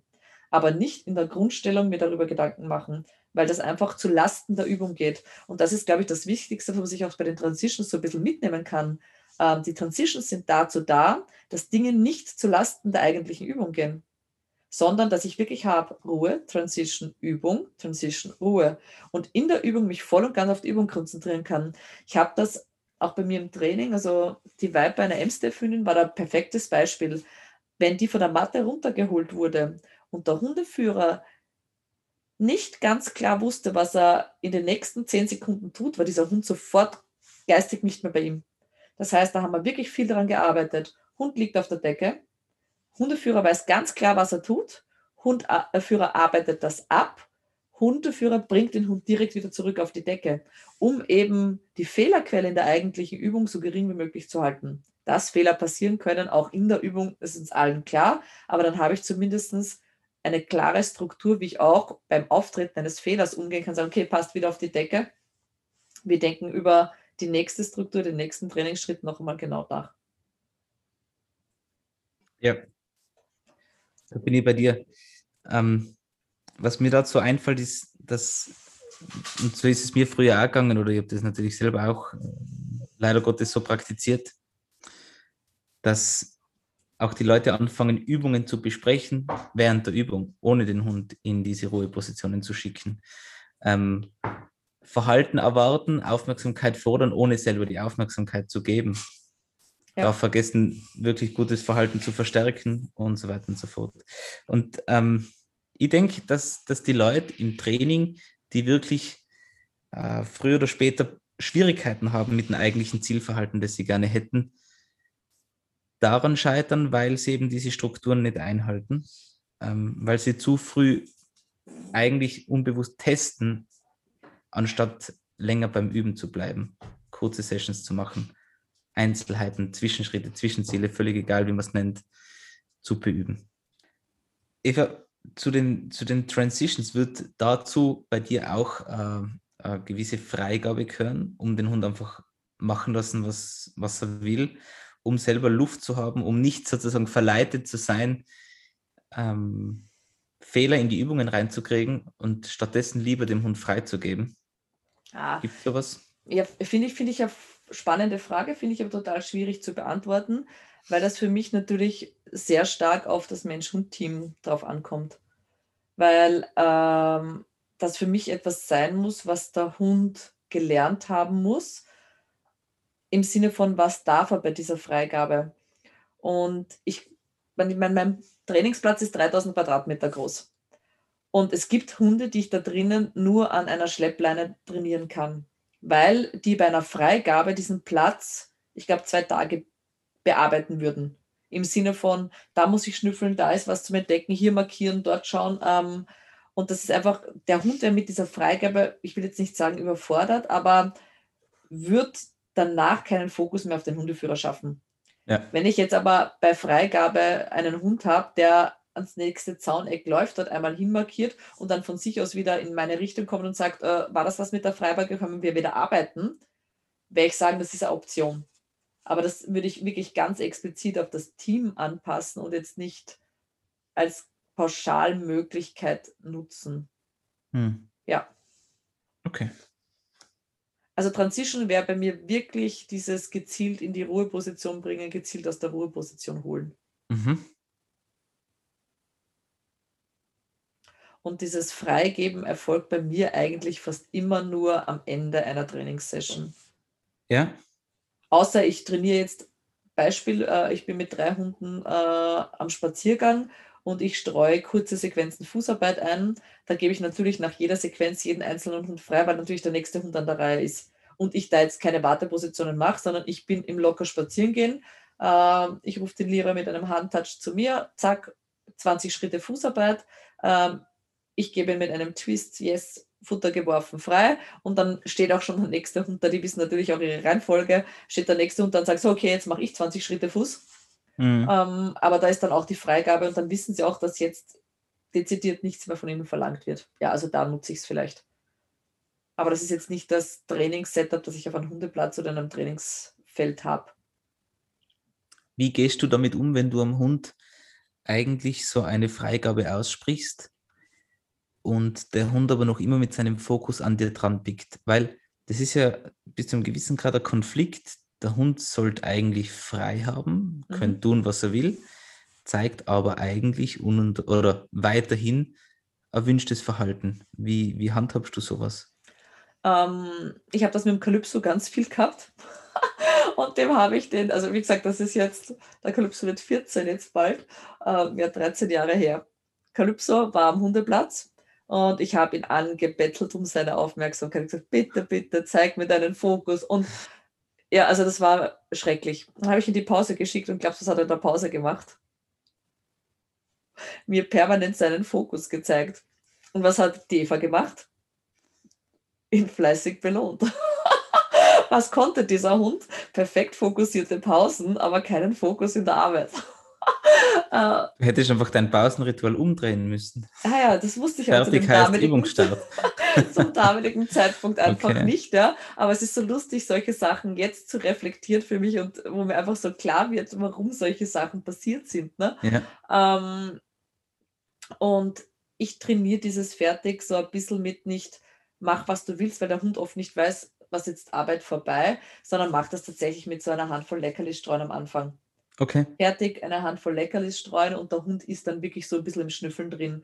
Und irgendwann fangen sie ja dann tatsächlich an, also es ist wie bei mir die, die Trasher-Übung, wenn ich eine Hundebegegnung habe. Da ist der Tertiärverstärker, ich sehe einen Hund, der Sekundärverstärker, ich sage Trasher und ich streue Futter. Und irgendwann mhm. wird eigentlich der Hund zum Sekundärverstärker und die sehen einen Hund und fangen zum Futtersuchen an. Und so ungefähr okay. ist das bei mir beim Fertig auch, dass der Hund einfach bei Fertig lernt, so ein bisschen ins Außen, in die Ablenkung zu gehen und sich da selbst rausnimmt. Aber ich glaube, manche Hunde müssen das tatsächlich lernen, gerade die arbeitsintensiveren Rassen, also die arbeiten wollen und die nicht aufhören wollen oder die so dranbleiben wollen oder denen ich viel Fokus gelernt habe. Ich sehe nämlich gerade hierbei das Riesenproblem von den Standby-Hunden. Ja. Dass die eben, weil sie zwar blöderweise so tolles Verhalten zeigen und sich aber ihre Hundeführer so verleiten lassen, einfach nie runterkommen können. Und es ist ja tatsächlich ein, ein gewisser Konflikt manchmal, weil es geht mir schon so, dass ich gerade sage, keine Ahnung, jetzt äh, heute war ich wieder mal spazieren, seit langem. Und es kommt halt ein Radlfahrer, da war, war im, im Auwald spazieren. Und ich hole alle drei zu mir. Ich habe mich eh nur auf die ISIS konzentriert, sie ein bisschen absitzt, den wahrnimmt, aber bei mir bleibt, belohnt sie, fertig drehe mich um, nächster Radlfahrer kommt, Isis, komm her, setzen und dasselbe wieder. Sowas passiert natürlich, aber ich denke, man muss wirklich darauf achten, dass man dem Hund die versprochene Pause gibt. Und ich habe jetzt gerade äh, hintereinander äh, Mali-Welpenbesitzer bei mir gehabt.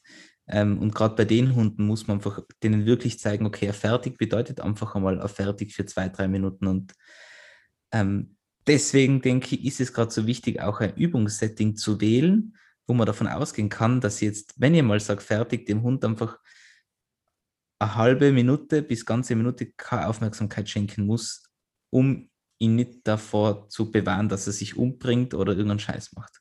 Ja, da ist für mich einfach dieses Futterstreuen, eine Handvoll Futter am Boden, die der Hund im Gras sucht, einfach tatsächlich für den Anfang eine der besten Möglichkeiten. Aber wo ich sage, hey, da sucht der Hund, also gerade wenn die Futtermotivation mhm. bei unseren Arbeitshunden sehr groß ist, da sucht der Hund kurz einmal Futter. Und tatsächlich in der Situation, die du mit dem Radfahrer schilderst, ja, ähm, gerade mir am Donauradweg äh, passiert das auch regelmäßig. Ich mache Klick vor Blick, Radfahrer wahrgenommen, Blick zu mir gewandt, ja, super toll. Ähm, und in dem Moment, wo ich weitergehen will, kommt der nächste Radfahrer. Und ich habe den Hund eigentlich ins Fertig genommen. Dann nehme ich einfach die Hand voll Futter und streue sie am Boden.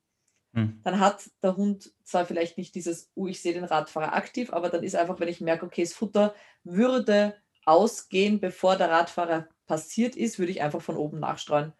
Dass ich einfach sage, okay, das Fertig war wirklich dieses Fertig und der Hund durfte wirklich kurz entspannen und in der Schnüffelei sein, obwohl hm. trotzdem noch ein Reiz vorbeigegangen ist. Habe ich es nicht negativ verknüpft für den Hund. Der Hund hat ihn im besten Fall trotzdem wahrgenommen und hat gesagt, oh, Radfahrer heißt Futter, viel Futter, viel Futter. Ja. Und ich konnte, ich habe das fertig nicht mit, schau mich an, wenn der Radfahrer kommt, ja. wieder aufgelöst.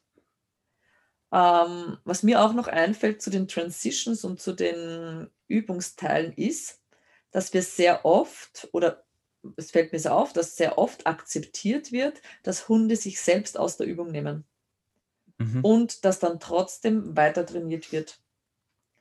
Ähm, und dass es da eigentlich geschickt wäre, die Transition zur Pause zu machen und neu anzusetzen, als dieses Unaufmerksamsein im Außen bei dem unerwünschten Verhalten zu sein, Teil der Übung werden zu lassen. Und wir das jetzt mit dem ähm, Jackman von der Franzi haben wir das Thema jetzt gehabt. Der ist sehr orientiert auf Bewegungen, alles, was sich im Außen ja, also, ähm, tut. Und da war sehr viel Bemühen von der Seite von der Franzi da, eben die Aufmerksamkeit zu halten. Und wir sind dann dazu übergegangen, dass wir ihn einfach am Bett geparkt haben, gewartet haben, bis er von sich aus Blickkontakt angeboten hat auf die Franzi. Danach haben wir ihn in einer ganz kurzen Übung, also am Anfang sogar nur in ein Spiel geholt. Sie hat ihn geholt, hat gespielt, hat ihn mit dem Spiel zurückgebracht auf die Decke, auf die Decke platziert. Mhm. Und das ein paar Mal hintereinander. Und dann haben wir angefangen, erstens einmal ist sein Fokus immer schneller von der Decke zur Franzi gekommen. Und dann haben wir tatsächlich angefangen, ihn runterzuholen, eine Übung zu verlangen, Spiel mit dem Spiel zur Decke auf die Decke. Das heißt, der Fehler, dass er während dem Arbeiten irgendwo in die Unaufmerksamkeit oder woanders hinging, wurde deutlich reduziert. Und der Hund dann in der Sequenz, es wurde dann einmal jede einzelne Übung außerhalb der Decke belohnt, dann wurde mal nur belohnt nach drei Übungen hintereinander, die der Hund in ablenkungsarmer Umgebung schon gut kannte. Das sind Ketten zusammengefügt, dann die Belohnung mit dem Spiel auf die Decke Pause. Und tatsächlich ähm, war die generelle Aufmerksamkeit des Hundes im Anschluss viel höher, die Sequenzen qualitativ viel hochwertiger und es hat quantitativ weniger Aufwand bedarf. Mhm. Bedurft? Bedurft. hm. Ja. Das macht einfach für mich diese Transitions, dieses nicht eben nur die Übung zu sehen, sondern den Weg zur Übung, den Weg von der Übung in die Ruhe und auch, wie gehe ich damit um, wenn der Hund dazwischen unaufmerksam wird ähm, und wie kann ich diesen Fehler, dieses unerwünschte Verhalten, unaufmerksam zu sein. Und in den meisten Fällen ist es den Blick woanders hinzuwenden oder die Aufmerksamkeit, den Fokus woanders hinzuwenden als zum Hundeführer, außer ich arbeite jetzt mit einem Target oder in der Spürhundarbeit auf Distanz wohin, mhm, mhm. aber den die Aufmerksamkeit von der Übung wegzunehmen und wie gehe ich damit um und wie kann ich es vermeiden, wenn ich eben saubere Transitions, saubere Transporte habe. Um Klarheit zu schaffen ja. durch diese Strukturen. Und das ist im Endeffekt die Möglichkeit, ähm, ein, ein fehlerfreieres Lernen zu gewährleisten. Aber nicht nur das Lernen, sondern natürlich auch das Abfragen später. Jetzt sind das aber natürlich nicht nur die einzigen, weil die, das Thema heute ist ja zustande gekommen, eben durch, durch eine Nachricht von einer, einer Hörerin, ähm, die angeregt hat, mal über das zu sprechen. Und ich meine zu wissen, ähm, dass es zwar unter Umständen auch bei ihr ähm, mit mangelnder Struktur unter Anführungsstrichen zu tun hat, ähm, wo zum Beispiel Transitions sehr gut zurecht, ähm, wie sagt man, zur Anwendung oder die Anwendung von Transitions das Ganze optimieren können, sowie auch beherrschbare Grundübungen sicher gut sind. Ähm, und die andere Sache oder die andere Fehlerursache, die einfach, denke, das wirst, da wirst du mir zustimmen, viel zu oft zu tragen kommt, ist, ähm, dass die Leute viel zu schwere Zwischenschritte abfragen oder zu lange arbeiten. Zu lange arbeiten, ja ihr wischt mit mit den Welpen gerade wieder. Es, es gibt so Sessions, die einfach so locker, flockig, richtig gut funktionieren. Ähm, und dann macht man eine Wiederholung drauf und von da an geht es bergab. Einer geht und noch, Flo, die Folge hatten wir schon. Die Folge haben wir schon gehabt, ja. Tja, von dir, gibt es von dir da noch was? Also ich glaube, dass wir das, was wir abdecken wollten, jetzt ganz gut abgedeckt haben. Also in den Fokus gestellt, was uns wichtig ist, was als Basisübung durchaus Sinn macht. Und ich fand es so süß auch, ähm, ich habe vor diesen zehn Monate alten Mischling angesprochen. Ja, sie würde auch gern Geräte machen und sie würde jetzt auch gern das machen. Und dass das oft sehr unverständlich ist für die Leute, dass es einfach wichtigere Sachen gibt, als ein Gerät zu trainieren. Weil wenn der Fokus nicht stimmt und die Basisübungen nicht stimmen, steigt ja auch ein Verletzungsrisiko. Steigt die Gefahr, dass Fehler passieren, die irreparabel sind in, im blödesten Fall. Weil wenn ich mit einem unaufmerksam, unfokussierten Hund eine Leiter mache, ist tatsächlich das Verletzungsrisiko und auch das, das Risiko, dass der Hund die Leiter später meidet, einfach riesengroß. Das heißt, ähm, ich würde tatsächlich so weit gehen, dass ich sagen, ohne gewisse Basics ähm, macht es keinen so Sinn, in ein gezieltes Training einzusteigen. Im Sinne von ähm, an einer Box zu feilen, wenn der Hund es nicht schafft, äh, auf einer Wiese überhaupt den Fokus auf den Hundeführer zu wandeln. Ja, und über das haben wir auch schon einmal gesprochen. Ähm, in Bezug auf die Trainingspläne, Online-Training. Ja. Was sind Grundvoraussetzungen, die die Teams beherrschen sollten? Und sowas macht Sinn, sowas macht echt Sinn abzufragen, weil es scheitert vielleicht nicht daran, aber es kostet mehr Zeit im eigentlichen Training dann wieder die Sachen hinzubekommen. Ja, diese Prerequisites, ja. Also ja. diese Vorerfahrungen, die vor, genau. das Vorwissen, was vorhanden sein muss. Und ich finde das auch spannend, immer auf so Rettungshundeseminaren, da ist mir halt aufgefallen, aber generell, wenn du Teilnehmer fragst, was sie denn können, was ihre Hunde können, und dass man tatsächlich oft zu hoch stapelt. Also es gibt wenige Leute, die das Licht ihres Hundes unter den Scheffel stellen. Mhm. Ähm, und ich prüfe das dann immer mit ganz simplen und einfachen Übungen ab. Eben mit dieses, äh, komm mal auf den Platz und warte, bis der Hund sich dir zuwendet. Oder auch bei den Rettungshundeübungen einfach als simple Anzeigeübung mit dem eigenen Hundeführer, um zu sehen, wie spielt der eigene Hundeführer, wie geht er damit um, wenn er selbst verbellt wird und und und. Also so okay. sehr simpel gestaltete Übungen, die geben mir oft schon sehr viel Aufschluss darüber, wie die Basics ausschauen. Ja. Also kann der Hund warten, während der Hundeführer weggeht, er ihn zu sich rufen oder Anzeige auslösen. Habe ich sehr viel abgefragt und ist einfach eine sehr simple, einfache Übung, die nichts kaputt macht im Sinne von, äh, das schadet jetzt der Ausbildung des Hundes. Mhm. Ähm, aber ich habe einfach eine Grundidee, wie der Umgang Hund, Hundeführer zueinander ist. Oder eben für mich äh, in der Unterordnung diese Fokusarbeit. Streue dem Hund kurz zwei, drei Leckerlis, stelle ich hinter ihn und warte. Mhm. Was bietet der Hund an? Habe ich einen Hund, der sich umdreht und sofort in die Grundstellung springt, dann weiß ich, okay, da kann man anfangen, wirklich zu arbeiten. Habe ich einen Hund, der ewig lang am Boden sucht und keine Rückorientierung zeigt oder vielleicht dann sogar markieren geht, wenn er nicht an der Leine ist und den Platz erkunden geht, dann weiß ich, okay, da hapert es für mich an den Basic, Basics, an dieser, mhm. diesen Basissachen, die wir eigentlich gerne hätten.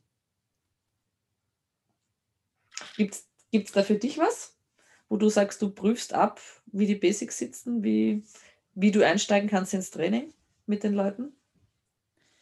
Ich, ich prüfe, könnte ich vielleicht anfangen, mir da solche schlauen Übungen zu überlegen. Ich meine, grundsätzlich mag ich nie jemanden vorführen.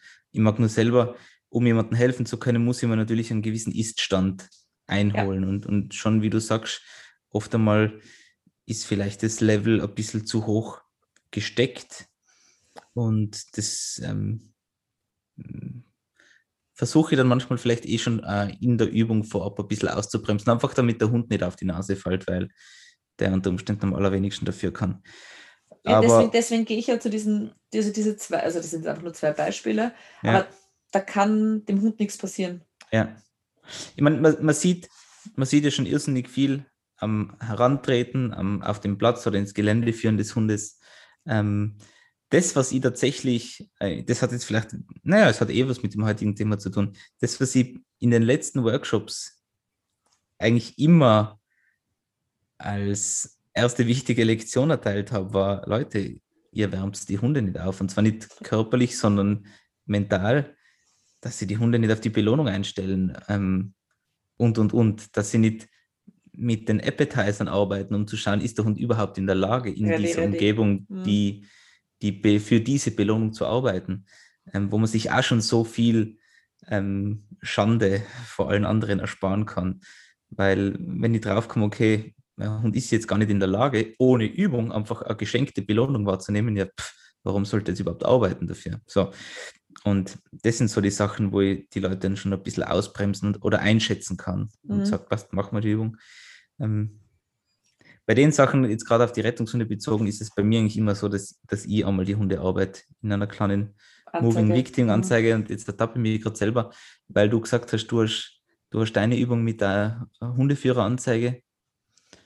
Da will ich wahrscheinlich komplett auflaufen bei dir, weil das kein einziger meiner Hunde macht. Keiner meiner Okay. Hunde kann mich anbellen, können es nicht, stellen sich an. Auch auf Signal nicht? Na, Okay. also haben irrsinnige Hemmungen, Vollgas. Okay. Der Cool noch ein bisschen besser wie der Ignaz. okay. Ähm, total witzig.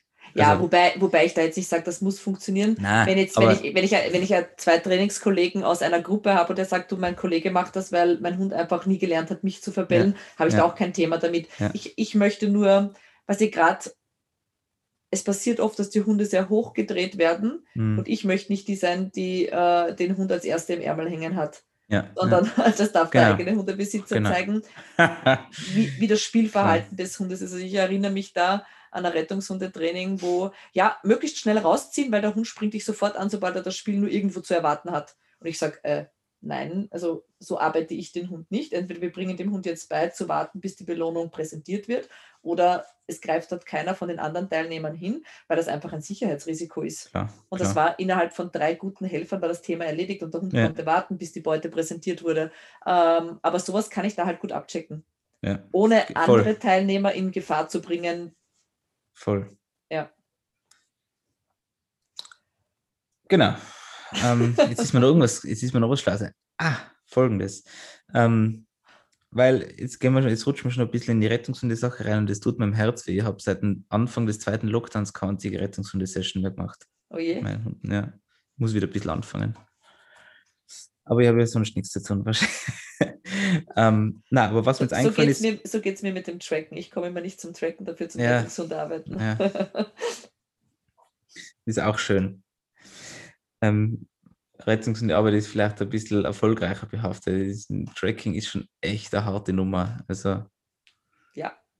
es ist echt eine Riesen-Challenge für mich mit dem Ignaz. Aber es macht Spaß, wenn es funktioniert. Insofern erlischt die Flamme nicht.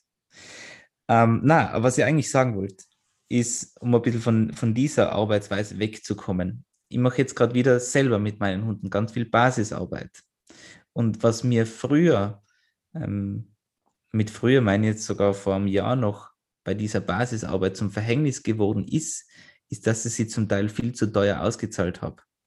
Mhm. Das heißt, ich habe mir die Hunde in eine viel zu, viel zu hohe Erwartungshaltung kommt, äh, geholt, um ein Leg dich oder Setzen oder keine Ahnung was auszuführen oder einen Handtransport, ähm, den ich eigentlich in Wahrheit auch mit dem Cool ein bisschen versemmelt habe. Der Ignaz macht ihn wunderschön, aber den habe ich beim Cool ein paar Mal oft mit Spielzeug belohnt und der Hund ist da oben. Hm. Und das macht zum Beispiel keinen Sinn. Das heißt, die Leute müssen wegkommen von, ähm, ja, ja, okay, ich fange ein bisschen an mit Futter zu arbeiten, aber dann versuche ich alles schnellstmöglich aufs Spielzeug zu bringen. Bei solchen Übungen, wie mein Trainingskollege hat es so treffend ähm, formuliert, beim funktionellen Transport von A nach B, das ist keine Sportprüfung, wo der Hund irgendeinen Ausdruck zeigen muss. Im Gegenteil, es wäre schön, wenn der auf ganz tiefer Flamme mit mir von A nach B geht, weil genau um das geht's. In, in entspannter Ja. Erwartungshaltung, ja. Genau, genau. Fokus bei mir, Basti kann man ein paar Leckereien verdienen. Ähm, mich von irgendwas ablenken zu lassen, ist absolutes Tabu, aber ich muss den Hund trotzdem deswegen nicht Hochdrehen. darauf, darauf drehen. Ja. Das heißt, ähm, eh, zu all dem, was wir jetzt schon besprochen haben, äh, vernünftiges Motivationsmanagement, Belohnungsstrukturen. was wir auch schon kurz angesprochen haben. Ja, Flo, wir hatten ja geplant, also wir, uns war bewusst, dass die Folge länger dauern kann. Wir hätten aber geplant, sie nicht ganz so lang werden zu ach, das ist lassen. schon okay. Hast du noch irgendwelche abschließenden Worte? Na, zu dem, zu dem Thema eigentlich nicht. Ähm, Zu dem Thema eigentlich nicht. Nur, was ist im Moment dein liebstes Trainingstool? Ähm, es ist eine Übung tatsächlich. Ähm, ich arbeite gerade sehr viel über dieses Zen-Hand. Das heißt, ähm, geschlossene Faust heißt, du bist, also ich habe die Faustfutterübung, das wäre ähm, Handfläche nach unten sozusagen. Mhm. Also und ich habe die Zen-Hand, das ist umgekehrt, also da zeigen die mhm. Finger nach oben. Geschlossene Faust heißt, du bist nicht richtig. Offene Faust mit Futter drinnen, also offene Handfläche mit Futter drin heißt, du bist richtig. Ich mhm. habe es auch äh, komplett fehlerfrei aufgebaut. Also ich wollte auch kein Stups, Stups, Stups. Habe das einfach mit Plattformtraining Hund auf die Plattform gesetzt. Äh, sobald auf der Plattform gesessen ist, ging die Faust auf und es wurde aus dieser Faust gefüttert. Hat der Hund kurze Tendenz gehabt, aufzustehen oder die Position zu verlassen, ging die Hand zu, war aber für den Hund anfangs aufgrund der Plattform äh, unerreichbar. Das heißt, er ko konnte den Fehler, die Hand anstupsen, nicht machen. Also dieses mhm. unerwünschte Verhalten. Und ich habe dadurch jetzt eigentlich ein Kind-Target aufgebaut, das Halten für den Apportiergegenstand, weil eben der Bayou gerade nur sehr stationäre Übungen macht. Die Dauer der Position halten, also Sitzplatz, Steh auf Dauer, ja. habe ich damit aufgebaut. Und das ist jetzt eigentlich eine Übung, wie gesagt, die ich nicht über Trial and Error und Versuch und Irrtum aufgebaut habe, sondern äh, über fehlerfrei nicht stupsen können an die Hand. Ja. Aber ganz klar vom Kriterium offene Faust heißt, hey, du bist richtig, äh, Futter kommt aus dieser Hand zu dir dich dann mit der anderen Hand und geschlossene Hand heißt, geh wieder in das vorher gezeigte Setting und natürlich baue ich das Setting so auf, dass der Hund weiß. Das heißt, ich führe ihn in ein Steh. Ja, wenn er das Steh mhm. auf Signal noch nicht kann, öffne dann die Hand und helfe dem Hund so weiter. Aber also das ist echt das, mit dem ich gerade arbeite und viele Übungen sehr schnell ähm, ja, vorantreiben konnte eigentlich. Was ist dein Tool im Moment? Ja, Jetzt hast du mich zu schnell gefragt, Eva. Nein, in Wahrheit, im Moment ist mein, mein liebstes Tool wieder selber im Trainingsplan drinnen zu sein. Ähm, nicht nur Trainingspläne zu schreiben für andere, Trainingspläne ähm, durchzuschauen und bereits absolvierte Trainingspläne selber durchzuarbeiten mit meinen Hunden. Das ist ja auch wieder was, was mir irrsinnig Spaß macht. Ich habe jetzt eigentlich einen Hund, der für das, wofür ich ihn brauche, primär Spielhundearbeit fix fertig ist. Ich habe einen Hund, der quasi, der auch schon Aufträge abgearbeitet hat, aber den man noch mhm. immer äh, fein schleift. Den großen natürlich auch, aber der ist mehr oder weniger fertig. Ähm, und den Welpen. Und ich bin jetzt, wie ich vorher gesagt habe, selber wieder in einem Trainerkurs drin, ähm, wo ich einfach neue Trainingspläne bekomme, die abarbeiten soll, die ich mir selber nie, nie, nicht geben hätte. Wie zum Beispiel die Sitzsache. Und das macht mir gerade irrsinnig Spaß und ich, ich merke gerade selber wieder, wie effizient es ist. Und es hat da schon die ein oder andere Übung gegeben, gerade mit einem Cool Target, also Tritt-Target-Arbeit. Ähm, Grundstellung links, Grundstellung rechts, ähm, wo man dann Ziele hat wie, ähm, keine Ahnung, Ziel XY, viertes, fünftes Zwischenziel der Hund soll ohne zu locken und ohne Startsignal, also ohne abseits jetzt vom initialen, okay, wir machen nur Übungssignal, ohne Startsignal, ähm, selbstständig aufs Target kommen und sich zum Hundeführer drehen in die Grundstellung. Und sich also Elefantentrick. Elefantentrick auf einer Matte, das Ganze links, dann das Ganze rechts und dann wird es so, wird es so weitergespinnt. Ähm, und ich habe echt Schwierigkeiten gehabt. Und dann hat es mir einfach, weil ich ich muss gestehen, ich habe viele dieser Zwischenziele einfach immer das Zwischenziel gemacht und es hat funktioniert. meine, der Kurs läuft jetzt seit 15., also erster Woche. Ähm, und plötzlich habe ich wieder anfangen müssen, aus meinem Lässigsein rauszukommen und Zwischenschritte zu formulieren. Und es funktioniert einfach so gut. Ja, man muss sich einfach hinsetzen, die Sachen durchdenken, hey, wie komme ich von A nach B? Und dann funktioniert es relativ, ähm, relativ gut und, und unaufgeregt. Und das gefällt mir. Also der Trainingsplan macht einfach voll Sinn. Absolut. sich das hinzuschreiben. Geschickt ist es, die Sache nur am Handy dabei zu haben, wenn man es kann. Oder sich äh, auszudrucken und mitzunehmen. Arbeitest du dann auch über Smartsheet oder arbeitest du über was anderes? Ich arbeite über Smartsheet, ja. ja. Du, ich, es, dieses Trainingsplan-Geschichte ist ja tatsächlich so, ähm, auch, dass du das Alltagsleuten total gut an die Hand geben kannst in ganz simpler Form. Also ich habe zum Beispiel, sage ich zu meinen immer, schreibt euch rechts oben auf einen Zettel so detailliert wie möglich, was das Endverhalten eines eures Hundes sein soll. Und dann schreibt ganz links unten hin, was kann der Hund jetzt, was für dieses Verhalten förderlich ist. Und dann kann man in so Verzweigungen und Verästelungen, man kann ja an mehreren Sachen gleichzeitig arbeiten, um zum Endziel zu kommen. Ja. Weil ein Hund, der an äh, lockerer Leine neben mir auf Kniehöhe äh, läuft und alle Ablenkungen ignoriert, beziehungsweise bei Ablenkungen mir den Blick zuwendet, beinhaltet ja viel mehrere verzweigte Zwischenschritte, als ich sage, der Hund kann Sitz. auf mhm. verbales Signal. Und ja. ähm, wenn man so über so verästelte Bäume und so nachdenkt, wie man dorthin kommt und was uns näher bringt, macht das auch den Alltagsleuten total Spaß. Ja? Ja. Ein bisschen so Gedanken im Vorfeld zu machen, wie man dorthin kommen kann und was kann der Hund eigentlich schon, was für dieses Verhalten förderlich ist. Ja. Genau.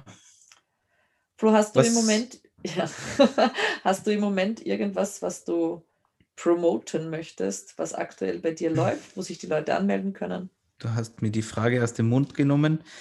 Ähm, zum einen, es gibt jetzt nichts Neues. Ähm, es gibt, wie gehabt, die Online-Trainingspläne, wo jeder mitmachen kann. Wir hoffen auf ähm, die Workshops in der Schweiz, dass wir die ab Mitte Mai machen können. Bei den Online-Trainingsplänen nur kurz, welche Themen deckst du da ab?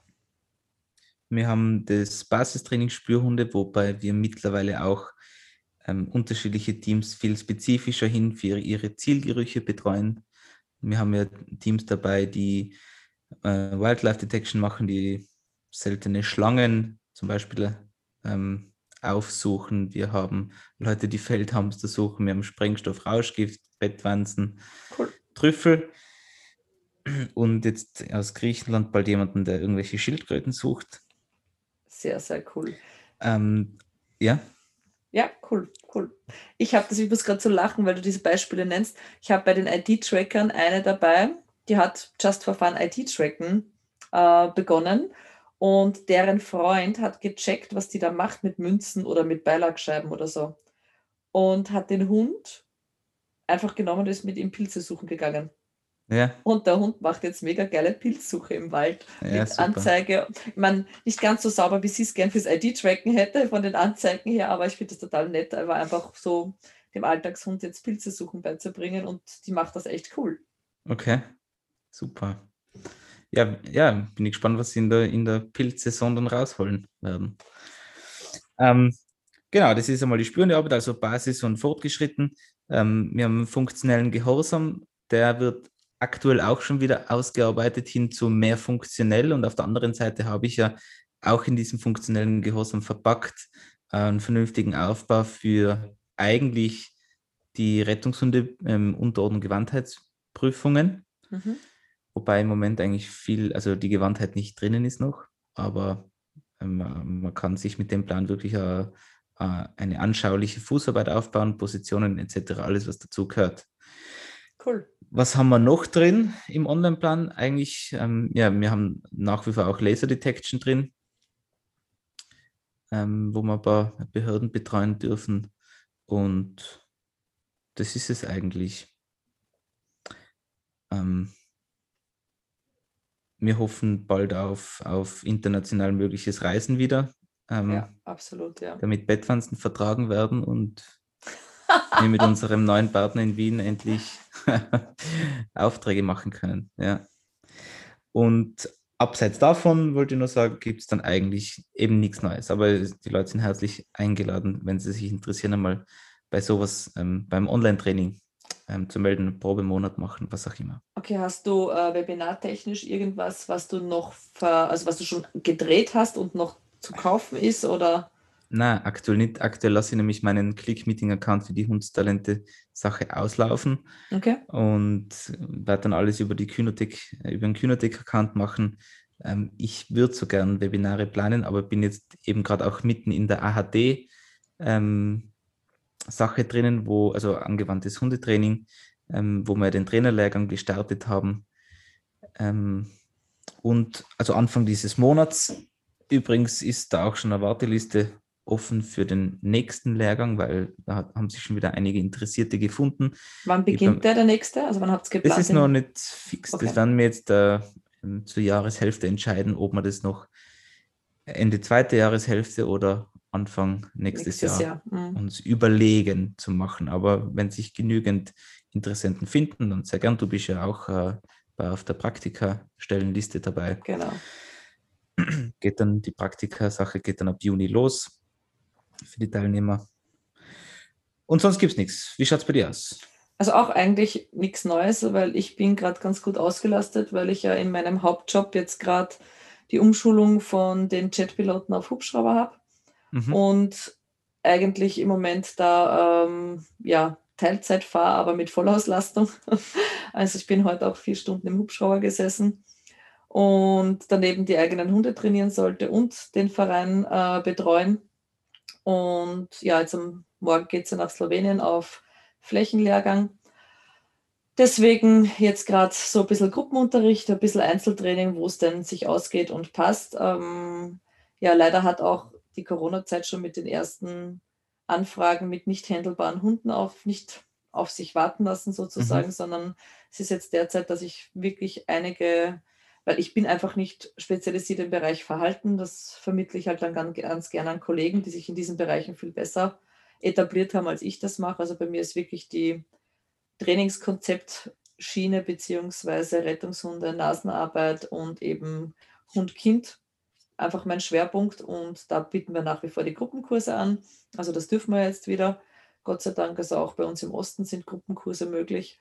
Und was ganz gut läuft, wo ich aber auch echt mich zusammenreißen muss, um die Inhalte auch zu schaffen und da auch, tut mir leid schon an alle, die drinnen sind, wenn sie sich mehr Inhalte erwarten. Also ich äh, habe diese Fundamental Basics Gruppe, das ist eine kostenpflichtige Facebook-Gruppe, wo wir einfach Training mit meinen Hunden vorstellen, wo ich auch immer wieder gerne äh, Videos von meinen Vereinsmitgliedern, äh, die einfach Übungen zeigen, die ich als Basics oder als Übungen etabliert habe, reinstelle. Also das ist im Laufen, das sind pro Woche zwei bis vier Inhalte. Mhm. Das ist für Mitglieder des Vereins für 25 Euro einmalig und für Nichtmitglieder 40 Euro einmalig. Und wie gesagt, das ist ein lebenslanger Zugang zu dieser Facebook-Gruppe die natürlich auch von der Diskussion und den Anregungen untereinander profitiert. Und da habe ich eben jetzt äh, die ersten Kurse von Bayou, die ich gemacht habe, mitgefilmt und Abschnitte des Trainings eingestellt, also auch die Entwicklung vom Junghund und vom Welpen. Mhm. Und wo aber auch immer wieder mh, hm, Fragerunden und Vorstellen von Trainingsmethoden und Diskussionen zu Trainingsmethoden, beispielsweise jetzt eben äh, die nächste Diskussion wird sein Thema Fußarbeit. Wer baut Fußarbeit wie auf? Wer legt seine Schwerpunkte wo in der Fußarbeit? Und bin ich schon gespannt auf die einzelnen Diskussionen. Also Anmeldung erfolgt per E-Mail oder über Facebook per Messenger und dann schicke ich die Details aus. Klingt gut, klingt gut. Wir stellen die Links wieder in die Show Notes. Yes, yes. Passt, Eva. Es ist ja schon spät abends quasi. Ja, wir haben wieder lange geplaudert. Ja. Aber es war doch schön. Ja, absolut, ähm, absolut. Mal wieder eine längere Folge zu machen mit dir. Wie vorausgesagt, haben wir länger gebraucht, um dieses Thema abzuhandeln. Das passt schon. Hoffentlich bald wieder mehr längere Autofahrten für alle Zuhörer ja. möglich. Gut, dann dir viel Spaß in Slowenien. Danke, Grüß, danke. Äh, liebe Grüße an alle von mir. Es, es werden Videos folgen, vermute ja. ich. Großartig. Und an alle unsere Hörer, vielen Dank fürs Dabeisein. Wie immer freuen wir uns darüber, von euch Feedback zu bekommen, wenn ihr uns bewertet auf den unterschiedlichen Podcast-Apps, äh, wenn ihr uns Themenvorschläge bringt und uns oder, regelmäßig zuhört. Oder wenn jemand auch Interviewpartner sein möchte, gerne auch da Vorschläge bzw. Eigenwerbung betreiben. Genau, genau. Kostet natürlich. Nein. Alles klar. Also gut, Eva. Schönen Abend. Ciao.